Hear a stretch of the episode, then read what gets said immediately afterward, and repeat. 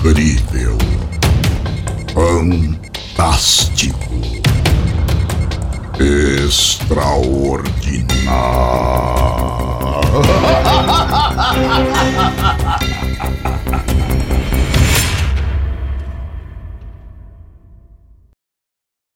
A loira do banheiro.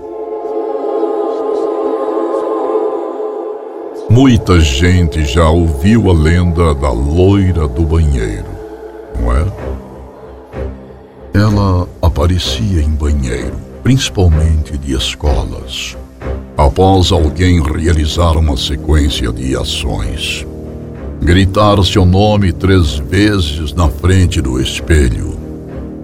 Chutar a privada e falar palavrões ou mesmo dar a descarga com fio de cabelo no vaso sanitário. Há várias versões da história, mas a versão mais aceita da lenda é de que ela teria se inspirado na história da jovem Maria Augusta de Oliveira, nascida no final do século XIX em Guaratinguetá, São Paulo. Dizem que ela seria filha do Visconde de Guaratinguetá. E teria obrigado a menina a se casar aos 14 anos com um homem influente. Nada feliz com o casamento, Maria Augusta vendeu suas joias. Mostrou que tinha muita atitude e fugiu para Paris aos 18 anos.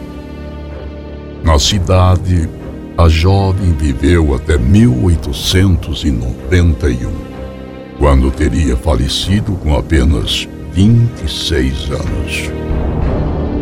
O motivo ainda é um mistério, graças à desaparição do atestado de óbito da garota. Com a notícia da morte, sua família pediu que o corpo retornasse ao Brasil e fosse colocado em uma urna de vidro na casa da família até que o túmulo ficasse pronto. Mas, mesmo após a sepultura estar pronta para receber o corpo, a mãe de Maria Augusta não quis enterrá-la. Foi só após ser acometida por diversos pesadelos, enquanto o corpo estava na casa que ela consentiu em sepultar a jovem.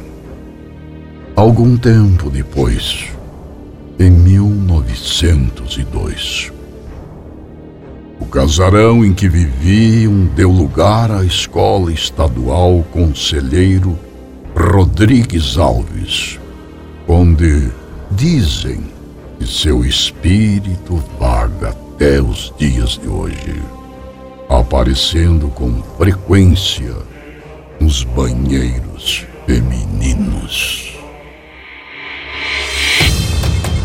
Foi incrível,